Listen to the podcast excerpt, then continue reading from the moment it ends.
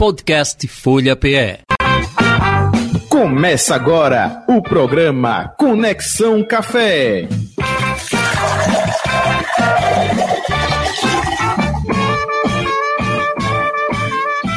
Muito bem, Conexão Café no ar, nessa quinta-feira, dia 2 de março de 2023. Passou um tempinho fora do ar por conta pré-carnaval, semana pré e semana, semana do carnaval, pré. literalmente, agora retornando. Alain Cavalcante, boa tarde. Boa tarde, Jota. Boa tarde aos ouvintes do Conexão Café e da Rádio Folha. Pois é, tive agora minha, foi minha mini férias, é assim é, já, tá vendo? Ah, tá vendo? Você reclama que eu tiro férias não sei quantas vezes no ano, tá você retirou. Viajou para o Rio de Janeiro, foi para São Paulo, Rio de Janeiro, né? Sapucaí, enfim. Bahia, ficou aqui em Pernambuco. Verdade, o pessoal tava todo mundo aí no carnaval, porque a quinta-feira fica logo na semana pré, muito perto do carnaval. Verdade. E na semana após é em cima da quarta-feira de cinza. Então muita gente voltando de viagem, então os convidados aí estavam descansando aí do carnaval, ou brincando, né? Descansando da brincadeira do carnaval. Muito bem. Daqui a pouco a gente vai conversar com o Luli, né? Isso, Isso fundador da Energia, Alquimia e Café. Olha só a mistura aí. É de... Daqui a pouco a gente bate um papo com ele aqui no nosso Conexão Café. E traz para você agora. Você sabia? Tava com saudade dessas pegadinhas, viu, senhor? Tá Mas vamos nós. E agora eu já peguei a. Peguei a mãe agora. Não né? boto mais a resposta no roteiro do programa. Não, mas é. eu não olhava, não. Eu fazia. uh, eu não fazia charminho, não. Eu realmente pra não olhava para. Para fazer. Coisa bem real. Para manter a tradição, né? Real, pegadinha mesmo. Vai. Hoje, hoje o tema é meio, meio polêmico. Tem gente que adora, tem gente que não gosta tem alguns conceitos mais sustentáveis, outros que não gostam por conta de deixar impactos no meio ambiente, hum. mas, Jota, tu sabe quando e quem foi que inventou as famosas cápsulas de café? Eu vou chutar, né? Como sempre. Né? foi na Alemanha, não? Foi a família Melita, não? Não. Não, foi não, não. então não. Ah, fazendo propaganda aqui não, só aproveitando. É, porque, é, série de coisas que. É, né? porque a gente vai ter que falar é. de marcas aqui por é, conta então. da, da relação direta com produtos, né? A Melita, ela, né, a, a, gente já falou dela porque Isso. ela tem uma relação direta com, com a invenção de, de métodos filtrados, Isso, né? Exatamente. Então a Melita Bentes, né, que é uma, uma mulher super importante para o meio do café. No caso das cápsulas, a gente tem aí uma marca que dominou por anos e anos exclusivamente né, o mercado de cápsulas, né, as monodoses, hum, hum. Né, como a gente pode falar mais tecnicamente, mas é, essas danadas das cápsulas foram inventadas mais ou menos em 1986. Um engenheiro da Nespresso, né, da Nestlé, na verdade, ainda não, não existia Nespresso, ele, ao observar lá os baristas trabalhando, tirando expressos né, nas cafeterias na Itália, todo aquele charme, aquele glamour né, do início, e aí ele quis trazer essa experiência para a questão mais doméstica, mais empresarial. Então, lá em 86, mais ou menos, 1986, né, ele criou esse, esse processo né, de, de, extração de café por cápsula, então condensa ali o café uhum. moído, né, um processo de pressão onde, por onde a água passa, e aí é, algumas características de que no início era muito focado para o empresarial. Né? A ideia era fazer aquelas máquinas, né, que elas foram exclusivas da Nespresso por muito tempo, até quebrar a patente, Hoje em dia você tem várias marcas, né? Hoje em dia você pode até inclusive ter na própria máquina da Nespresso você usar qualquer tipo de café, sem necessariamente ser o da Nespresso. Então é, era focado muito nessa coisa do empresarial, até que em 88, dois anos depois, chegou um novo um novo membro lá na Nestlé, né, um novo empregado, e disse: olha, vamos criar um negócio mais exclusivo. Uhum. É, então aumentou logo 50% o preço das cápsulas e focou no mercado doméstico, onde as pessoas que tinham aquele equipamento tinham um certo status de, parecer, de participar em clubes exclusivos para comprar as, as cápsulas, o que durou até certo ponto, até pouco tempo, relativamente, né? As, as máquinas eram bem mais caras, né? Então agora você popularizou mais com a quebra de patentes e as pessoas têm. Algumas pessoas utilizam as cápsulas para é, fazer artesanato, dá para fazer mudinhas de plantinhas. Tem várias colorações, né? Várias coisas, árvore de Natal. Tá, lá tem tanta então, cor. Em vez de ficar descartando de qualquer jeito, dá para reutilizar também as cápsulas aí para reduzir o impacto ao meio ambiente. Beleza, maravilha. Vivendo e aprendendo. Barista Responde. Agora as perguntas, né? Chegando através do WhatsApp 991469735 ou então do Rolê do Barista ou no chat aqui que estamos no youtube.com.br Folha de Pernambuco ou também Rolê do Barista, claro, você também pode fazer as perguntas. Chegaram aqui a pergunta da Cláudia Santos, é, não tem dizendo o bairro, e a Joana Alves, lá de Candeias. Aí sim, bairro de Jabotão dos Guararapes. Vamos com a Cláudia? Ela quer saber o que é um microlete de café. Micro... Microlote, perdão. perdão microlote. Foi com rolete de cana, né? Aí misturou é, tudo. Né? Microlote. Pois é. Cláudia. Foi boa saída, não foi? Foi boa. A, a, experiência ajuda, né? Se fosse comigo, eu ia ficar todo enrolado aqui. Ia ficar difícil sair dessa. Ai, ai, meu Deus. Cláudia, é, obrigado pela pergunta, reforçando que a gente está ao vivo pela, pela Rádio Folha 96.7, né, o 102.1, mas também você pode assistir, né, nos ver aí ao vivo pelo YouTube, né, da, da Folha de Pernambuco, e mandar suas perguntas pelo chat, participando, enviando perguntas ou comentários para a gente trazer aqui para nossa mesa. Bom, o microlote, Cláudia, é, é uma classificação, digamos assim, de lotes que são exclusivos, que são tipo edição limitada. Né? Aquela, aquela relação muito especial que ela é limitada. Então, o que acontece? É uma posição geográfica na fazenda, no sítio, na propriedade que produz o café, na qual ele define aquele talhão, ou seja, um pedacinho do, do, do sítio lá, digamos assim, e ele define todas as características que são feitas naquele lote, naquele microlote especificamente é, a questão da localização geográfica, é, que tipo de, de, de preparo da terra, quais são as características que eles utilizaram para cultivar aquela edição limitada, digamos assim. Isso aí, quando a gente está falando de limitada, é, a gente trabalha mais ou menos, tem, tem a ver com a quantidade de sacas de café. Então, alguns podem ser 15 sacas, outros 30, mas é uma edição muito curta. Lembrando que sacas são embalagens para o café verde que tem 60 quilos de café em cada uma. Então, digamos que no máximo até 30 sacas, né, definindo a rastreabilidade da, da, desse, desse microlote, as condições geográficas e as características, principalmente as características sensoriais do café que foi extraído dentro desse microlote. Beleza, então tá aí a resposta, né? É, e agora, Joana Alves, lá de Candeias, ela disse que, é, vendo esse termo nas redes sociais, ficou curiosa de saber o que significa. O que seria a terceira onda do café, Alain? Bom, Joana, terceira onda do café é, é um termo que a gente cada vez mais, quem, sobretudo quem frequenta as cafeterias de especialidade, tem se deparado muito com esse termo. Uh, inclusive, quem é um pouquinho mais nerd, quem é um pouquinho mais avançado nos coffee lovers, já vê que a gente está falando já também já na quarta onda do café. Né? A gente vai falar daqui a pouco aqui com o Luli que a gente é, é uma evolução. Né? Então, digamos que o mercado de café ele foi definido por ondas, períodos na história né, do mercado que definiram. Então, tipo, lá por volta de, da década de 1960, né, o café ele começou a ser mais popularizado, a, a, o acesso foi mais universal. Então, todo mundo estava tomando café. Então, as pessoas iam nos supermercados, compravam café nas feiras, compravam café, de repente moía-se o café na hora.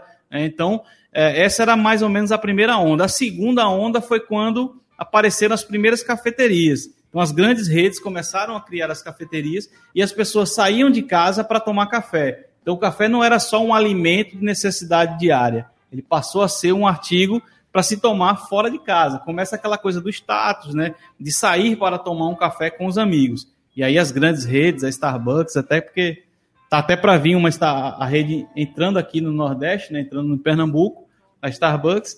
Então é um dos exemplos dessas grandes redes, né? E a terceira onda é quando o foco é muito mais centrado na qualidade e na experiência. Você tomar um café, você vai para uma cafeteria para tomar o café, sendo que você vai querer saber qual foi, onde ele foi produzido, qual a variedade desse café, como é que, qual é a, a digamos, a origem né, do grão, qual a forma que eles vai ser preparado, ou seja, você se preocupa com a origem, com a qualidade, daí que começa a fortalecer a profissão do barista. Que aí é quando começa-se a ter a técnica de saber das informações para o cliente explorar. Então, é muito mais voltado para a experiência. Hoje em dia, a gente já vai focando muito para a quarta onda, que as cafeterias, além de ter os vários métodos de preparo, não só, coado, não só o expresso, uhum. mas os coados com vários métodos, também agora a torrefação dentro das cafeterias. Então, a gente hoje tem um processo de torrefação mais próximo. O Luli, daqui a pouco, vai, a gente vai falar um pouco sobre isso, mas antigamente a torrefação a gente só viu o pacote já Pronto. comprava torrado já moído. É, Hoje em dia, a gente, se quiser, acompanha a torrefação em tempo real em algumas cafeterias e algumas torrefações. Então, isso caracteriza um pouco dessa terceira onda do café. Beleza, maravilha. Aí a resposta para as nossas ouvintes, internautas, né?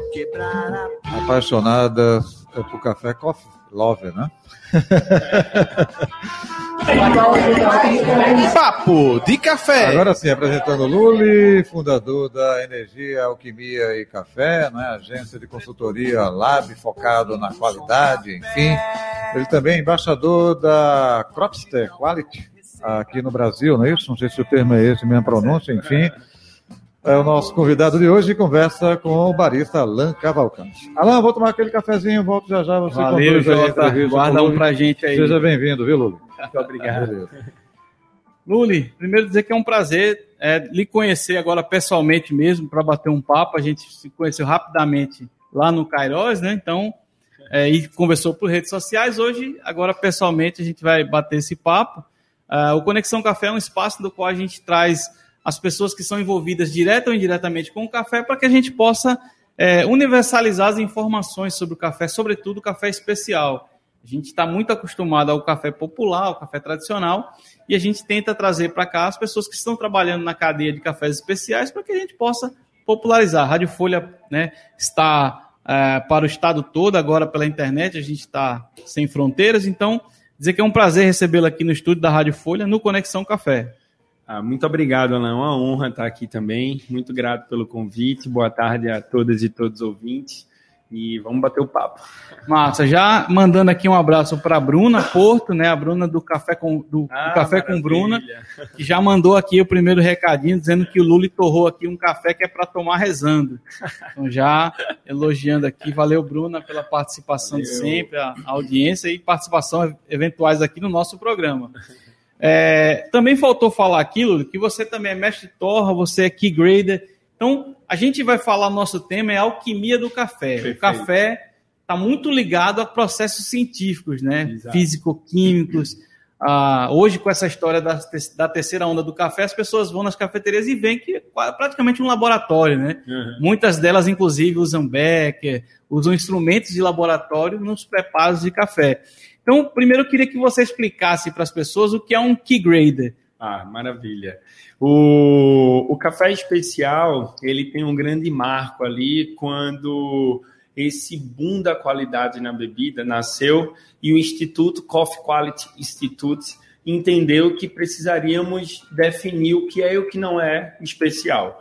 Então ele desenvolveu um programa junto com a Specialty Coffee Association, onde a intenção dele era formar em todos os países produtores de café do mundo é, provadores de café excepcionais. E esses profissionais seriam as pessoas que balizariam esse mercado, o que é e o que não é, é café especial. Defendendo a transparência, claro, para quem compra, pagando um preço justo, e, sobretudo, para quem produz, recebendo também um preço justo. Então, o Q-Grade ele é um profissional certificado a avaliar qualquer café de qualquer origem do mundo e esse laudo serve como documento oficial para qualquer negociação, também a nível internacional. Assa. É, a gente também tem uma outra coisa aqui que dos termos que a gente também usa esse espaço até para também trazer os termos, as pessoas possam se apropriar mais do, dos termos do mercado. E aí você é o embaixador da Cropster. Explica para a gente aí, para quem não entende do, da área de torra, né, quem vende desse mercado, o que é que é a Cropster e o que é que você e o que é que representa ser o embaixador dela aqui no Brasil? Ai, maravilha. A Cropster basicamente é um software de controle de qualidade austríaco.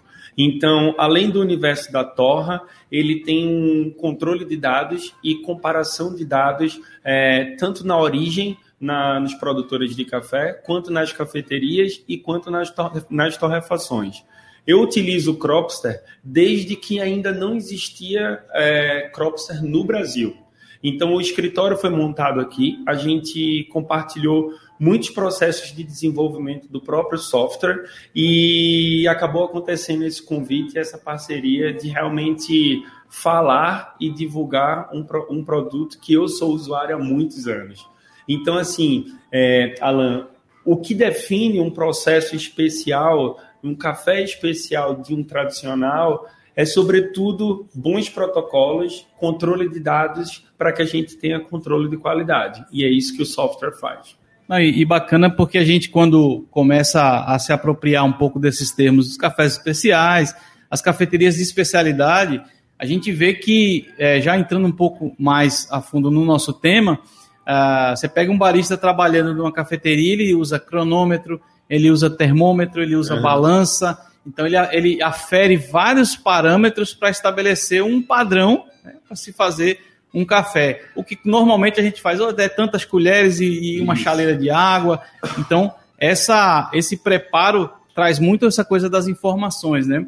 E aí eu já começo, te, é, já volto à pergunta, é, dizendo, desde o ciclo do café, digamos que lá da fazenda até a xícara, na, qual é a primeira etapa que já começa a ter uma alquimia nesse processo aí? Ah, muito boa. Ah, bem, a alquimia, na minha visão, na visão do energia, alquimia e café, ela é uma transmutação entre ciência e um conhecimento ancestral ali, né?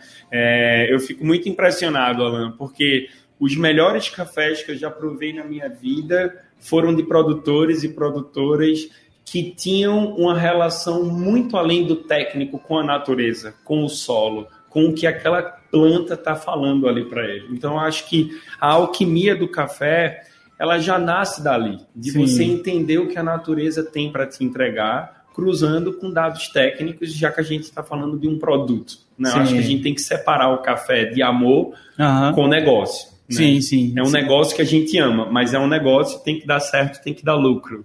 E, e bacana quando você fala disso, porque hoje em dia é muito comum a gente, todas as etapas, falar muito dos produtores de café, né? A gente tinha um tempo que a gente só achava, falava das grandes indústrias, e hoje a gente fala de um cara que tem um sítio, um pequeno produtor de agricultura de base familiar, está produzindo um café de alta tecnologia, esse cara já exporta esse café, então a gente, nessa relação direta, é, essa relação, digamos, ciências saberes populares, né, os saberes tradicionais, ela é muito importante.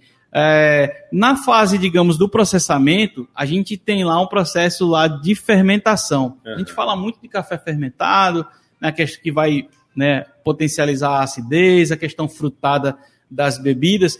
Tenta explicar para a gente aí de forma mais simples o que é que significa essa fermentação nesse, nessa primeira etapa aí do processamento do café depois de colhido. Ai, maravilha. Eu acho que dá para que a gente resume, resume, nós podemos resumir da seguinte forma: é, inicialmente a fermentação do café ela veio para trazer atributos. Né, positivos para a bebida. Então, geralmente, se a gente for falar biologicamente, é, a gente busca fermentações que trabalham com ácidos lácteos, que desenvolvem novos nutrientes naquela semente, que a gente cons consegue desenvolver novos sabores durante a torra. Né? O que tem acontecido de muito positivo e sustentável no mercado também é uma fermentação que salva um tipo de café que já não entraria mais no café especial. Sim. E isso é algo muito sustentável para o nosso mercado. É um café que não conseguiu bater os 80 pontos que categorizaria uhum. ele num café especial, mas que pós-processo de fermentação a gente conseguiria fazer isso. Então, basicamente, é um processo onde a gente incorpora técnica visando qualidade de bebida final. A gente, quem não, nunca foi numa fazenda viu o ciclo, é, imagina que o café, você pegou lá. Muita gente sabe, infelizmente, sabe nem que o café é uma fruta, né? é né? Isso. Que tem uma polpa, né? Que tem todo um, uma característica diferenciada, só vê o pó, né?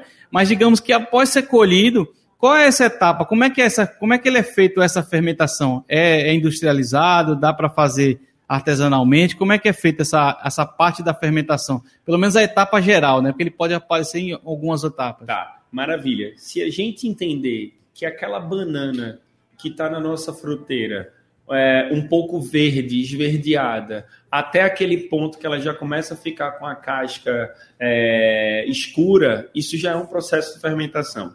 Então, a fermentação do café, basicamente, depois que nós colhemos o fruto, a gente lava ele, independente do processo que você vai fazer, obrigatoriamente a gente lava ele, e a partir disso a gente toma a decisão da fermentação. O café ele pode fermentar só em contato com o sol, só em contato com o ar ou em contato direto com tanques de água. Né? Existe também a fermentação aeróbica, que seria essas que têm contato com o meio ambiente, onde existe o componente oxigênio, e tem aquela fermentação anaeróbica, que é onde a gente exclui o oxigênio do processo. Sim. Então são várias formas muito interessantes. E a gente percebe que o quanto as pessoas, a gente só faz tomar o cafezinho, botar água e tomar esse café, o quanto tem de processos, você já falou biológicos, a gente fala de processos físicos, processos químicos, né? então acaba que a gente tem várias etapas de, de laboratórios, de ciências mesmo, né? Você, é, como key grader, como avaliador de café, ah, aos, como é que se avalia um café? É, as pessoas às vezes não, não, não têm uma percepção, acham que é, você prepara um café e toma e vai dar, esse café é bom ou não. Como é que é essa etapa de avaliação de café? Ai, que maravilha. Então, a, o CQI, o Coffee Quality Institute, desenvolveu um protocolo onde nós temos que preparar o café da mesma forma e provar seguindo uma sequência de análises.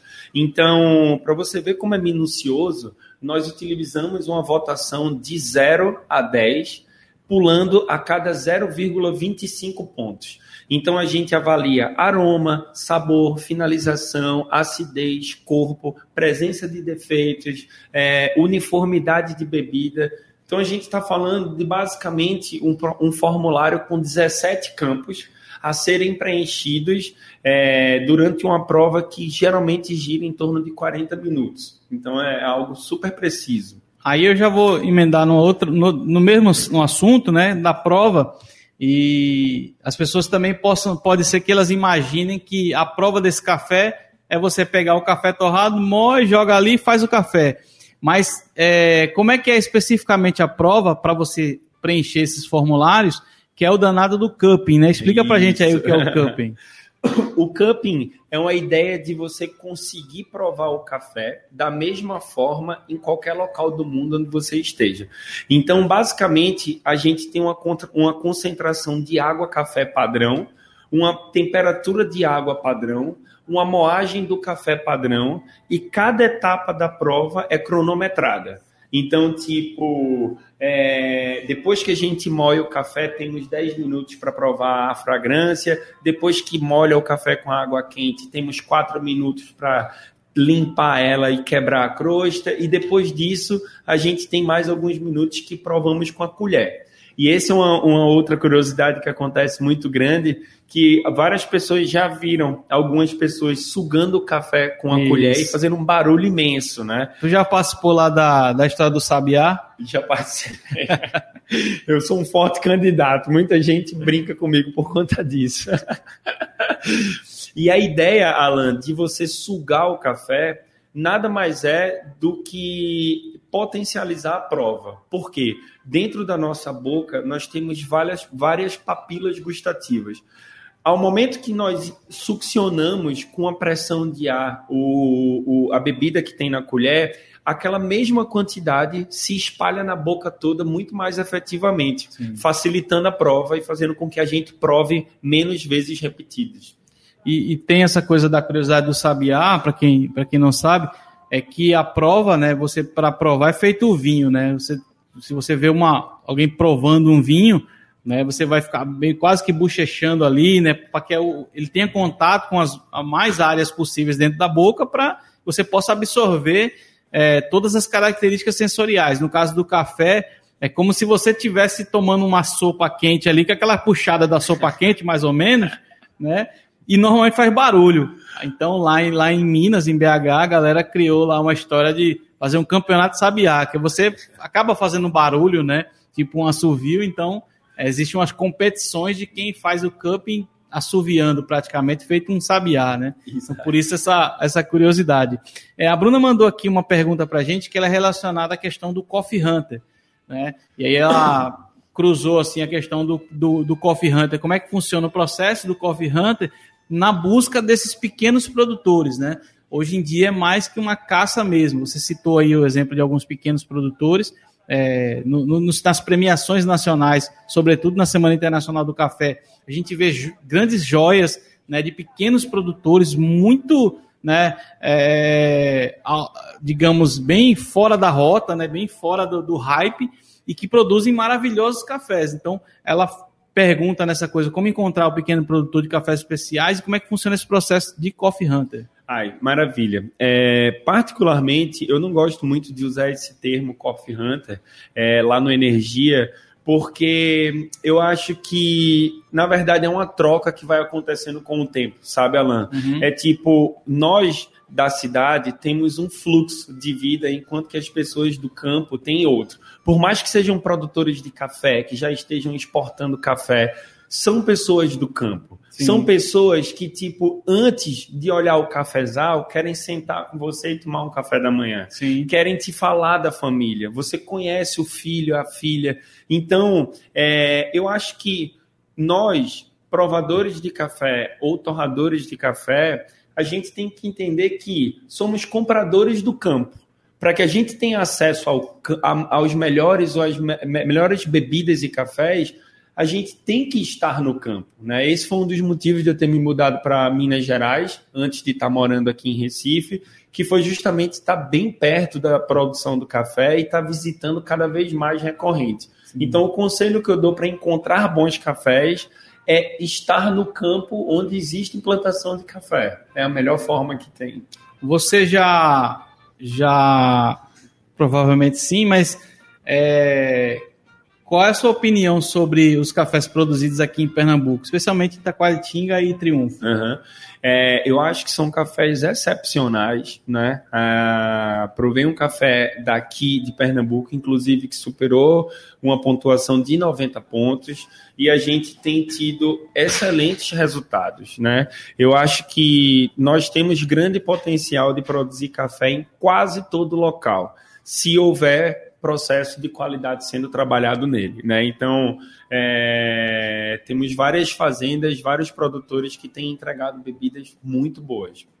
Ah, lá na energia e alquimia, qual é a, qual é o normalmente a região? Você tem uma, você circula muito por regiões né, de produtores ou você tem, claro, que você está sempre recebendo café de várias regiões, mas você tem um foco mais específico ou normalmente é, é dentro dessa dessa busca, desse, desse garimpo, digamos assim, da, dos cafés? Uhum. Bem, eu acabo visitando muitas regiões produtoras e, e como lá no Lab o foco não é uma torrefação, então o que acontece? Pelo trabalho que acontece recorrente de laudos e análises de café, a gente acaba provando muitos grãos. E quando surge algo muito fora da curva, eu acabo assimilando esses cursos, desculpa, esses cafés, até mesmo pela experiência dos cursos. Né? Uhum. Então, na nossa escola, como nossa identidade principal é análise sensorial, então, para mim, é sempre interessante ter um banco incrível de cafés.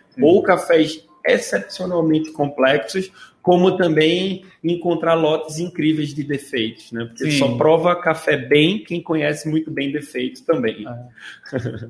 Você também, dentro desse processo de, de, de, cursos, é importante, a gente acaba sempre a gente acaba sempre encontrando, divulgando né, os processos de. O pessoal quer se tornar um barista, escuta a gente, sabe o que é barista, quer se tornar, de repente quer começar a ser um avaliador de café, né, ingressar nessa questão do key grade. Então, tem toda uma preparação até você conseguir as certificações. Então, quais são os tipos de cursos que vocês promovem né, e onde é que tem mais informações sobre isso? Ah, maravilha. Uh, as informações elas existem no site, né? Então é energia e café, energiaycafé.com.br e, e Alan, a escola nasceu a partir de uma frustração minha como aluno em 2018, né? Então o que acontece? Você mesmo que é um profissional de comunicação, mas que especialista em café, faz curso de café, às vezes não é um curso de barista avançado que você precisa, porque você não está na operação. Você é. não está o que a gente chama barriga na, no, balcão. no, balcão. Então, tipo, vários cursos é, eu investi muito dinheiro, tive que organizar muito tempo para fazer dias corridos de curso, recebendo assuntos que não era o que eu estava buscando. Sim. Não necessariamente o curso era ruim, mas não era o foco. Então, é, no Lab existe uma máxima onde todos os cursos são desenvolvidos a partir da necessidade de quem procura a gente.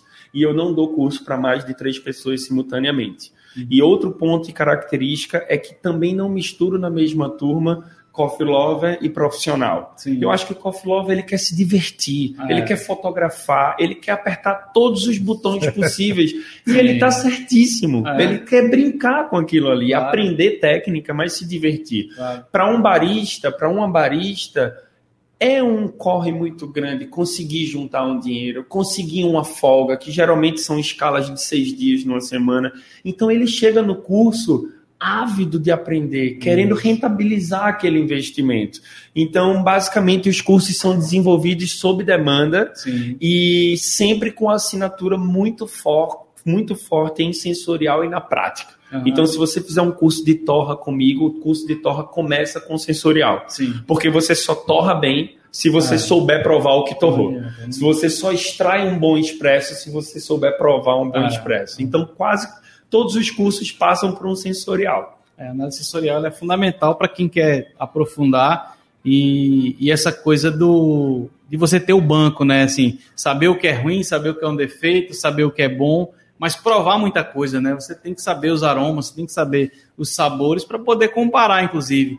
Né? A gente estava tava provando essa semana um, um vinho, um, um café é, que a nota é wine, né? O padrão é, é mais europeu, então, ah, porque o vinho é wine.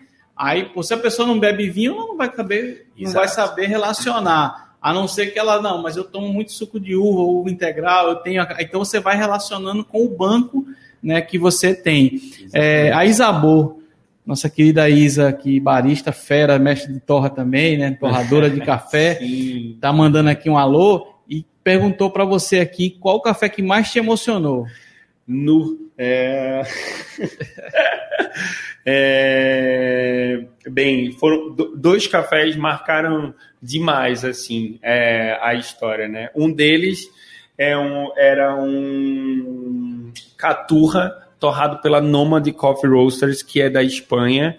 É, foi a primeira vez que eu consegui perceber nitidamente o que era acidez lática, com notas de toranja, um floral de, frutas, de flores amarelas. Esse café foi muito emocionante. É, tem uma nota dele muito nítida na minha mente. Sim. E o outro é um Catucaí 785 do Alto do Caparaó, que foi um café produzido pela Dona Rosa e seu Deneval, que é o famoso café da Rosa hoje sim, em dia. Sim. E esse café é, foi o café que eu desenvolvi o primeiro perfil de torra do início ao fim sozinho e foi o que eu utilizei no campeonato quando eu competi pela primeira vez. Então ah, ele, é, é, além de ser sensorialmente incrível, marcou bastante. Marcou porque fez parte da sua trajetória, né? É. A gente está chegando já no final do programa. Quando o Jota entra, já é puxando a orelha da gente para acabar o programa. Mas é, eu queria agradecer né, a participação sua aqui. Realmente o, o tempo é bem pouco, né? A gente acaba tendo muito assunto ainda para para perguntar, o que é bom que a gente amarra outras, é? outras vertentes aqui, outras participações. Fica com saber o sabor de quero mais, né? Boa. Como assim também do café, né? Assim, né? É, exatamente. É, aí. E aí eu queria que você se despedisse do, do nosso público, falando onde é que as pessoas podem te, te encontrar em relação à questão de provar teus cafés, onde é que tem teus cafés que possam provar, eu já provei alguns seus, é, é, e são muito bons, realmente tem um perfil bem, bem peculiar de, de torra, de escolha e redes sociais, que as pessoas possam também bater um papo contigo. Como é que. Que maravilha. Bem, mais uma vez agradeço a vocês pelo convite, estou muito honrado. Obrigado para todas e todos os ouvintes. É, o Lab fica no Espinheiro, quem quiser visitar, conhecer, é, tomar um café, independente de ser curso ou porque querer comprar café, ou as portas são sempre abertas. O contato é feito geralmente diretamente pelo Instagram, que é o energia.alquimiaycafé, ou pelo meu próprio também, que chama Lá em Lule. Então, lá o contato é realizado e a gente sempre marca, é um grande prazer. O Lab ele é um ponto de encontro, não Sim. só uma escola, não só uma torrefação, ele é uma cafeteria, sala de prova e torrefação e um lugar para bater papo. Massa. Café é danado para juntar a gente para bater papo, né? Muito e aí bom. a gente quando vai acaba trocando conhecimentos, é sempre bacana. De fato, mais uma vez, obrigado por ter participado, agradecendo também quem estava nos acompanhando aqui, tanto pela rádio como também pelo YouTube aqui, mandando perguntas, a Bruna, a Isabô, enfim, todo mundo que estava aqui participando pelo chat do YouTube. Jota? Legal, um abraço, Lula, e tudo de bom, prazer conhecê-lo, hein? E na próxima semana, quinta-feira, estaremos de volta nesse é, mesmo Jota, horário. Acabei de lembrar aqui. Pois não. É, no próximo sábado, a gente vai fazer uma, uma prova de dia cafés. Dia 4 agora, dia 4. Dia 4 agora, agora, lá no La Fuente, lá em, lá em Boa Viagem. Então, quem quiser dar uma olhada no Instagram, La Fuente, é, a gente vai fazer uma degustação lá de alguns cafés de microlotes de, de um parceiro nosso e a gente vai usar o Fluir. A partir de que horas? A partir das 10 horas, de 10 ao meio-dia mais ou menos. A gente vai usar um método Fluir, que é da Plesca, né? Ela está fazendo um lançamento, então poucas pessoas ainda têm, né? Está começando a entrar no mercado. Então é uma oportunidade para quem aí, já reforçando a Bruna, a Isa também, né? A Bruna estava vendo se vai conseguir mesmo. O Alan, tá já tem, pra... o Alan já tem. para a gente trocar uma ideia lá, provar e, e, de repente testar isso aí, dar um feedback lá para o pessoal. Boa, maravilha. Valeu. Legal, até a próxima quinta-feira. Nesse mesmo horário, uma da tarde, tem mais uma edição do nosso Conexão Café. Tchau, gente, até lá.